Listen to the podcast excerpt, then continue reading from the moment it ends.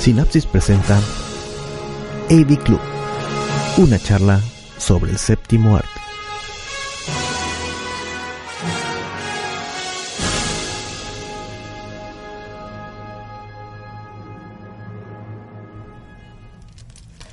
Hola, ¿qué tal? Muy buenas tardes, muy buenos días y bienvenidos a esto que se llama el AV Club. En esta ocasión con mis invitados. Eduardo García, estudiante actual de ISS, pero pues me voy a cambiar a comunicación. Clemente Ávila, este, estudiante de Ingeniería Industrial. Y yo soy su anfitrión, José Andrés Vadillo Ciordia. El día de hoy discutiremos un tema mm, bastante interesante, bastante común en esto, en el ámbito del cine, que es el cine de culto. Muy bien. Ah. ¿Ustedes cómo definirían el cine de culto?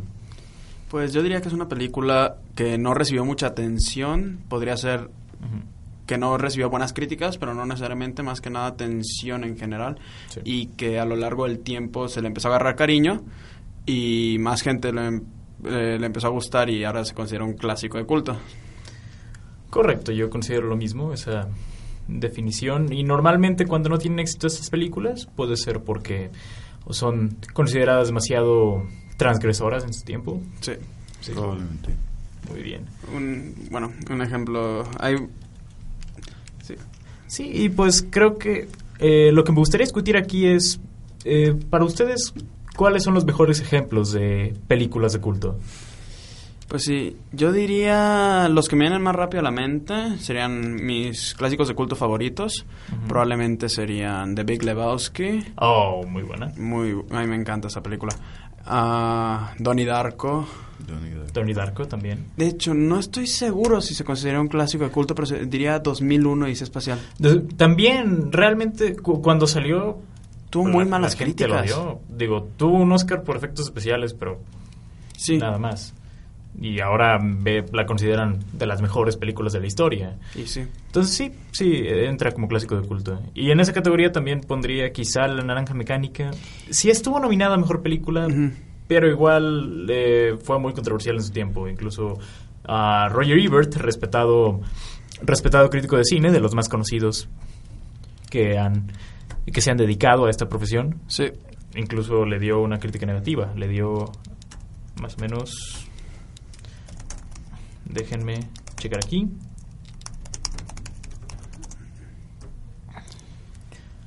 Le dio dos, dos estrellas de cuatro. También ah, bastante relacionado actualmente sería eh, Blade Runner. Oh, Blade Runner, claro. En su momento no fue muy reconocida, ¿cierto? Sí, de hecho Cierto. tuvo bastante malas críticas y, en, eh, cuando apenas salió y Sí. eh, muy, muy, muy pocos retornos en oficina, en Taquilla. En taquilla. Sí, en tequilla. Sí, mucha gente, sí, mucha gente en su momento la techaba de aburrida y miren, ahora, pues ahora es reconocida como un clásico, una de las mejores películas de ciencia ficción de la historia. Yo creo que también una película de culto es una que transmite bien la esencia del tiempo en el que fue hecha, sobresaliendo en algo que Sí. la hace como especial. Sí, también. Sí, este, Blade Runner es una que me resalta mucho. Sí. ¿Sabes cuál consideraría un, un clásico de culto? La película de South Park. South Park, Bigger, Bigger, Longer, Longer, Cut. Sí. Hmm, interesante. No sé si la pondría en esa categoría. Sí tuvo cierta apreciación cuando salió, de hecho. Hasta cierto punto, digo, te- lo Mm. que podía tener como para eso, pero es que es muy, muy, muy querida por... Sí. Y, siento que fue agarrando cada vez más, Sí, con el tiempo. con el tiempo más, más gusto, más gente, Más más, gusto. más gente lo quería. Sí, incluso, sí, de hecho, ah, de- incluso estuvo nominada al- en su momento al Oscar a Mejor Canción Original. ¿Es cierto? Sí, la nominaron eh, por la canción Blame Canada. Sí. Por la Canadá. Sí, eh, eh, incluso hay, hay un video en el que sale Robin Williams haciendo una interpretación de la canción en los Oscars de ese año. Wow. Sí, Eso no, Sí fue. no lo sabía. sí, pegó. Sí, o sea, en- sí, sí pegó realmente. O sea, sí ha ido incrementando la apreciación por esa película, pero sí, realmente nunca le fue mal. Ah, no. Incluso en su tiempo, si mal no recuerdo, Roger Ebert le dio tres estrellas de cuatro, si mal no recuerdo. Mm. Mm, Ah, pues sí, entonces nunca le fue mal. No sé, pensé por la naturaleza de la película que hubiera tenido una peor recepción al inicio. De hecho, sí, sorprendentemente es, es bastante impresionante que le haya ido bien en Sí. su momento. Um, pues una muy obvia, muy obvia, todo mundo, obviamente, a todo mundo le es familiar esta película, Fight Club, Sí, Claro. claro que sí. que igual en su momento le fue mal en taquilla, la crítica la destrozó, Roger Ebert en, en su reseña le dio dos estrellas de cuatro. Um, sí, se mencionaba, pues eso, la, el estilo de la cinta no, no capturó a las, no capturó a las audiencias de entrada, o sea, tuvo, tuvieron que pasar varios años para poder... Es que yo creo que eso sucede bastante con películas también como 2001, Ujú. que son bastante complejas, no son así sencillas y entretenidas de ver de que una vez. Eh, son películas que tienes que analizar y ver varias veces. Exactamente. Y entonces muchos críticos también lo que sucede es que solo la ven la película una vez y ya la reseñan en eso, he visto. Por lo cual siento que las primeras, eh, la un, una o dos veces que ven Space eh, do- 2001, 2001 dice en el pues sí, no, no es suficiente para apreciarla por completo. Y por eso fueron tan mal recibidas originalmente. Yo en lo personal para Space Odyssey eh, mm, se me hace una película pesada al principio de ver. No es algo tan fácil o digerible la primera. Tienes que Sí. estar este, viendo detalles y entendiendo qué es lo que está pasando más o menos. Algo que siempre noté de esa película fueron los efectos. Se me hacían muy buenos efectos para Sí. hacer. Sí, sí. Sí, eh, incluso el, el Oscar que recibió esa película fue por efectos especiales, justamente, a pesar de que no le fue bien en críticas en su momento. Yo diría también películas de David Lynch. David Lynch. Eraserhead, por ejemplo. Sí, Razorhead también. Eh, era muy rara para las audiencias en ese Sí. entonces. Es muy rara Es para muy las rara. audiencias al día de hoy. Es de las películas más raras jamás creadas, en mi opinión. Y eso que hay bastantes. Te podría decir... Creo que es la más rara que... eh, Bueno, es que el cine japonés también nos ha dado Sí, unas joyas sí, de sí, lo sí. absurdo. sí, claro, pero...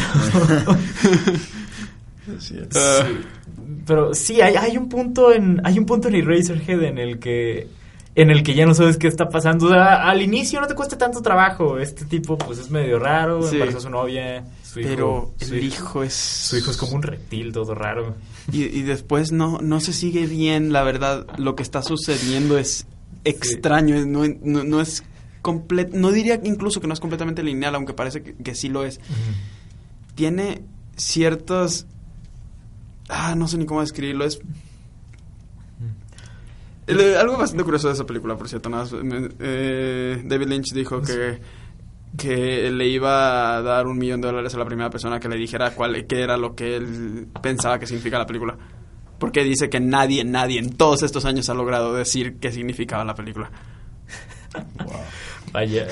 Incluso hablando de David Lynch también con Mulholland Drive. Mulholland también Drive, me pasó, sí. también me pasó eso.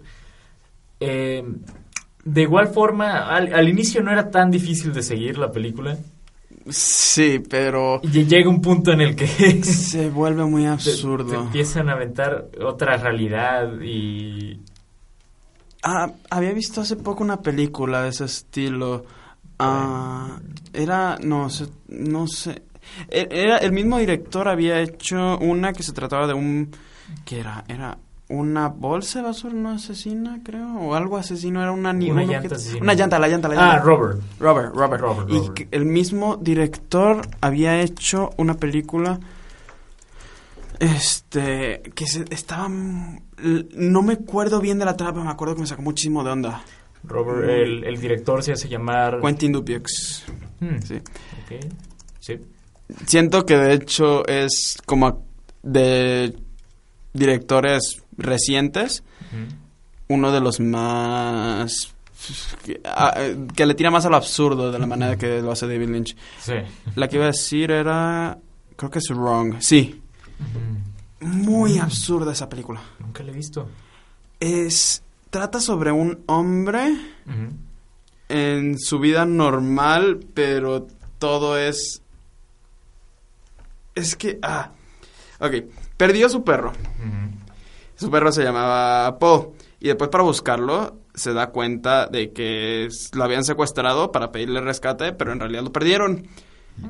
Pero toma giros absurdos, por ejemplo, en una parte por el inicio ah, hay un su vecino este dice que está harto de todo y que se va a ir y dice, "¿A dónde te vas a ir? Solo me voy a ir." Y dejan eso ahí completamente, lo ignoran después y después se ve nada más al vecino conduciendo en un desierto enorme. Y no hay absolutamente nada, no hay ni una planta, no hay nada y solo sigue conduciendo. Vaya. Wow. Es muy rara, pero me gustó mucho. En realidad el perro, de hecho, el perro decidió irse a tomarse unas vacaciones al final de la película, se fue en un camión. Este Oh, pero volvió. Ah, también habla habla sí, con- telepáticamente con el perro. Vaya, no sé, Wow. te- tendría que buscarla porque nunca la he visto y Muy rara. Y yo tampoco he escuchado No. algo parecido. bueno, pues Está, este, estaba viendo eh, Requiem for a Dream. Ahorita que empezamos a hablar de este, cosas más psicológicas y absurdas. Películas de culto. Darren Aronofsky. Sí, sí, sí, ¿eh? sí, Sí. incluso Me... No sé, me... A mí desde el principio me captó la atención. Sí, pero sí es una película bastante difícil y puedes Sí. ver por qué en su momento no habría pegado Exactamente. no, no habría tenido el mismo éxito que ahora que ahora que ya es recordada como todo un clásico.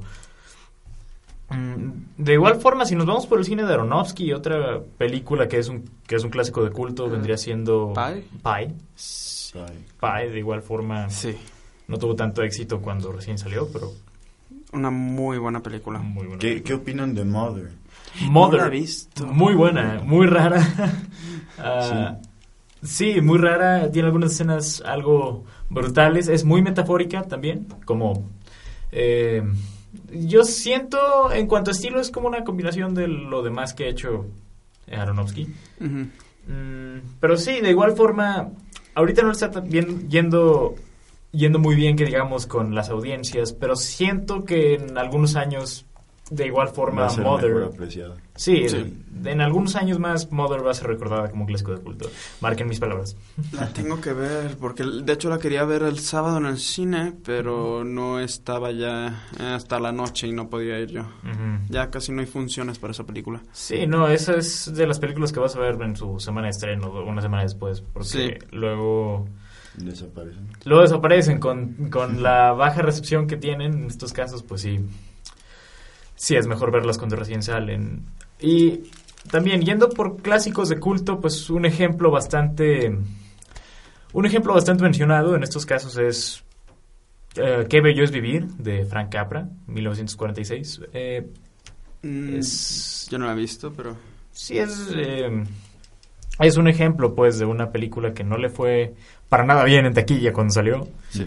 Y ahora, vean, es un clásico muy bien recordado. En todas las navidades se menciona. Es mencionada como una de las mejores películas de la historia. Entonces, Sí.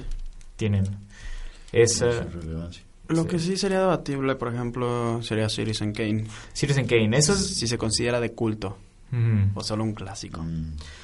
Mm, no sé si de culto...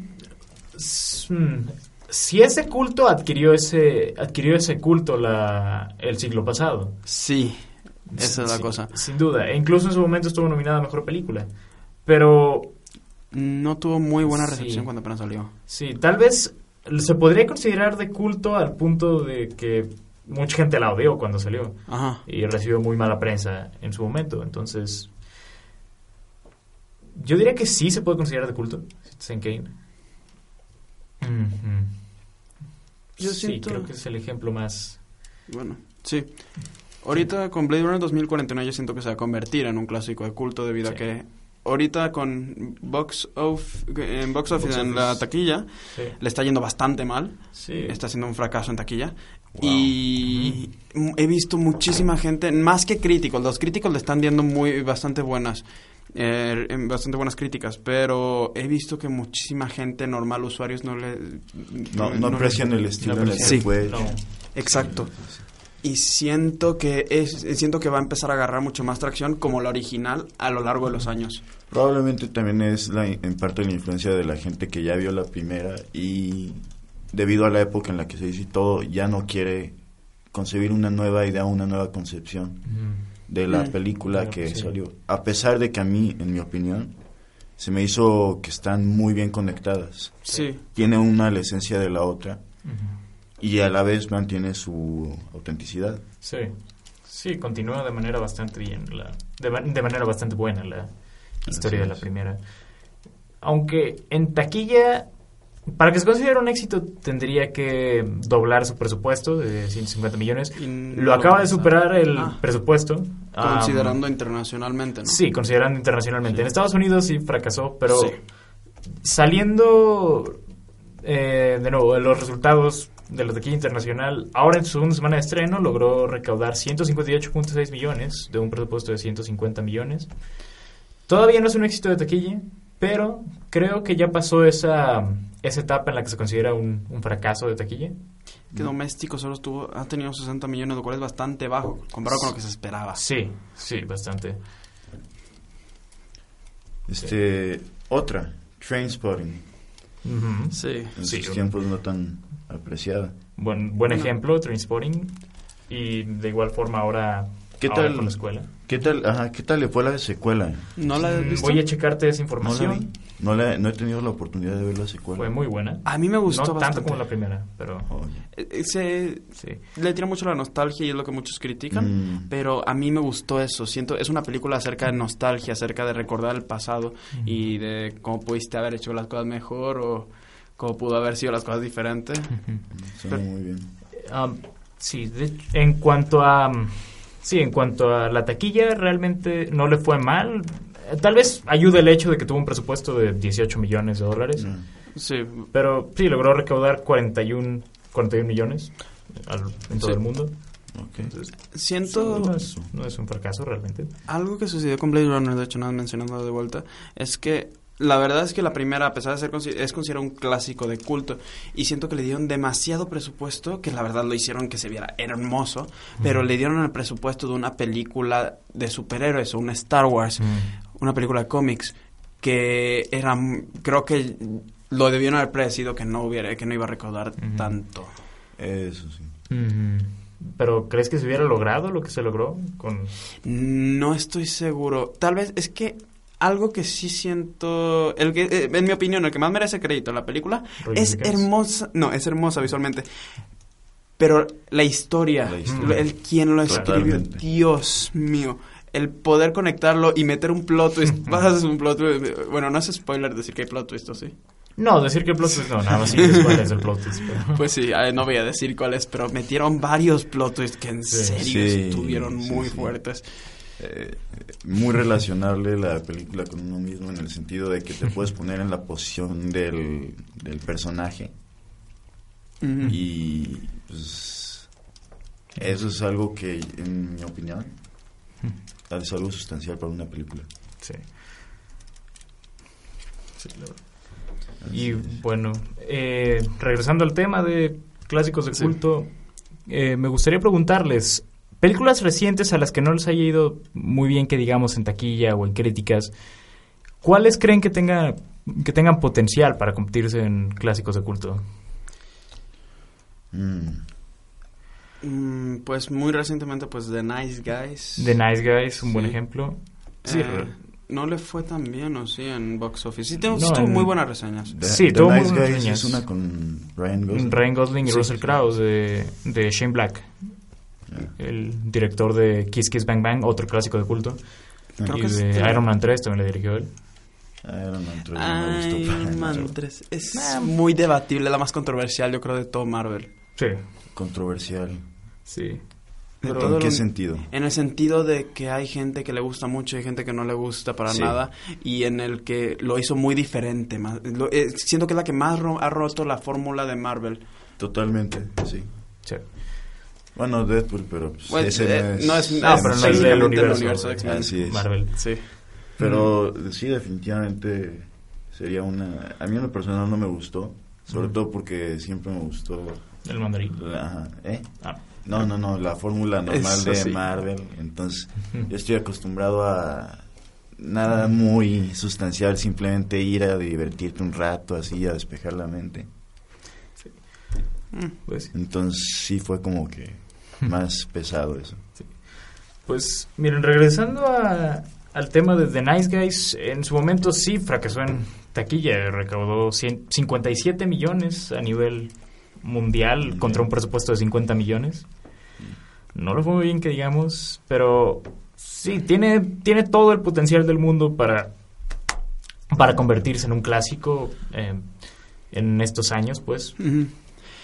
Yéndonos un poco más atrás, pero también diciendo recientes, siento, a ver, hay un tipo de películas clásicas de culto que no hemos mencionado que son las tan malas que son buenas. Oh, como The Room. The Room, buen ejemplo. Y siento que algo bastante reciente que I did not es- hit her. It's not true. Pero bueno, algo bastante reciente que siento que tiene el potencial de convertirse de, de esa misma manera, que ya se está convirtiendo ya ridículo, es Sharknado. Sharknado. Oh, Sharknado, totalmente. Ah, Sí. Sí, pero es, es como, fue, fue hecha con esa intención Sí. realmente. Pero Sí. sí, mínimo, la, la primera Sharknado sí se va a convertir en un clásico de Son culto. ridículas todas. Algo como Birdemic, que también es un Ay, clásico de culto. no, mi- Sí. Ah. Sí. Me, dol- me costó más trabajo ver esa que The Room. Los efectos, es- Dios mío. Es doloroso ver esa película. Digo, yo prefiero mil veces The Room. Creo que es de esa categoría de películas tan malas que son buenas. Es probablemente la que más disfruto ver. Incluso nos podemos ir por miles de ejemplos de cine de clase B que son clásicos. Nos podemos ir a los años 50 con el cine de Ed Wood. ¿Cómo, cómo se llamaba? Había una Plan 9 Mm. from Outer Plan 9 Space. from Outer Space. Esa es... Ese es Uf. malísimo. Plan, Plan 9 from Outer Outer Space. De, de Ed Wood, justamente. Dios mío, sí. No, Yo me acuerdo de una de los ochentas. ¿Cuál? ¿Cuál? Era Killer Clowns from Outer Space. existe, existe. Sí, Sí, sí, he visto. Está en Netflix Está. justamente. Pero Ay, Dios sí, nunca he visto la película, pero sí he... Es una Nada más He tienes que escuchar el título. Killer Clowns from Outer Solo Space. es- con el puro título ya saben que no lo vale. Sí, con... No sé, nos podemos ir por miles de ejemplos con cine de clase. B, pues, que se ha convertido en un Una, clásico. una que se me ocurrió media, bueno, no sé si es nueva ya, este, Europa Report. Mm, No la he Report, visto. No la he visto. No, de hecho no es tan conocida según yo, este, es de unos astronautas que llegan a la luna Europa en Ju- de Júpiter. Ujú. Ajá. Este, es medio de terror, este, sci-fi. 2013. 2013. sí. Se me hace que está media Ujú. conectada, o sea, no, no las historias, sino el, el tema a The Thing. Sí, de hecho...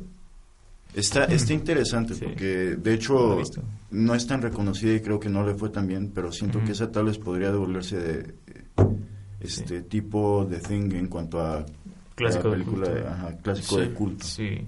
Incluso, por ejemplo, relativamente recientes, es una película de 2009, pero Moon, Moon de Duncan Jones, también La he Mm. escuchado, pero no la he visto. es Me muy la- buena eh, película de este... eh, es una especie de como granjero lunar, bueno, lo mandan a una misión Sí. en la luna y unos días antes de de regresar a la Tierra, eh, era una misión se supone de tres años y unos días antes de regresar a la Tierra descubre mm, cosas bastante impactantes respecto a su existencia, la misión en la que está. Ok. Lo dejaré ahí, no quiero dar spoilers, pero Sí. muy buena película. Y según lo que estoy viendo, Europa Report efectivamente no le fue muy bien que digamos en taquilla en su momento. Recaudó 125.687 millones. Es, digo, mi- mi- no, 125.687 Ah. dólares. Oh. Dios. No, Super no, no, bastante. Terrible. Muy poquito, muy poquito. Dios mío. Sí, lo que también había escuchado, no sé si esto sea cierto, pero fue una película que causó tanto terror en algunos lugares que fue como cancelada. Sí. Ah, Vaya. es, no sé, me causa conflicto cuando escucho ese tipo de noticias porque Sí. es el mismo tipo de noticias que usan Es- con actividad paranormal y con lo que usaron con Ro- dijeron actividad paranormal muchísima gente que era tan aterrorizada que gente que le había dado paros cardíacos. ¿eh? A mí en lo personal no me dio te- este que casi nada de miedo la de Europa Report, pero se me hizo interesante pues porque sí, sí, se me hizo interesante porque este me recordó ligeramente a The Thing Thing. Mm. Mm. y dije, bueno, tal vez Sí. podría ser. La buscaré, la buscaré. Otra que se podría considerar este clásico de culto que reciente sería la de Dread. Dread. Dread. Definitivamente Uh, Dread. Me encantó esa película y le fue muy mal en taquilla, según Sí. yo. No recuerdo bien las... Sí, tuvo... A ver. Sí, tuvo... Recaudó 41 41.5 millones de dólares con un presupuesto de 45 millones. Sí. Sí, la verdad. Pero sí, la apreciación por esa película veo que conforme pasa el tiempo va aumentando y eso me da gusto porque Sí. sí, lo merece. Es chistoso porque yo fui de la gente que vio los comerciales y vio todo y dije, nah, la verdad es que no me interesa. Y en una video reseña que vi este en Facebook, vi me mencionaban esa mucho y dije, bueno, le voy a dar una oportunidad y cuando la vi fue como que, ah, wow, no era lo que esperaba para nada. Muy violenta, muy Ah, buena. muy- ah, tiene mi opinión. ah, Pues sí, siento sí. que hasta eso en parte pavimentó el camino para películas como Deadpool. Mm. que Sí. son películas Sí. de cómic, clasificación R. Sí, no, y aparte, eh, cabe mencionar que fue mucho mejor que la primera adaptación que se hizo de Judge Sí. Dredd con, Sí. Sylvester, con Sylvester Stallone. que- Bueno, de por sí, neta Silvestre Stallone ya es, ya te la estás jugando un poco, la verdad. y Ah. pues otro ejemplo de una película de culto de esa época, yo diría a Siete psicópatas y un perro. sí, Sí, Uh, me muy encantó. Muy buena película. Y justamente quería mencionarla, pero no estaba seguro si esa era de culto. Pues yo diría que sí se Llegó a su, llegó a superar su presupuesto, pero no, no tuvo, no llamó mucho la atención en su momento. Entonces, sí, se consideraría clásico de culto. Me encanta esa película. Sí, Sí, muy, muy, muy bueno. muy, muy bien. Pues, Yo, y pues, en Sí, uh, más clásicas, no siento que no hemos visto ninguna de terror que pueda tener... le- mi, mi película favorita, de verdad, de clásico de culto, sería Evil Dead. Evil Dead. Y creo que no hay en años recientes nada que se compare a lo que fue de manera Dead. terror, comedia, gore. Han este, tratado de imitar a Evil Dead, pero no le llegan al, sobre todo a la segunda. La Dios segunda es la mejor de la trilogía. Sí, Bueno, pues pues sí. amigos, creo que esta transmisión ha llegado a su fin. Muchas gracias por su colaboración. Y pues bueno, nos veremos en la próxima edición de esto que se llama el AV Club. Gracias.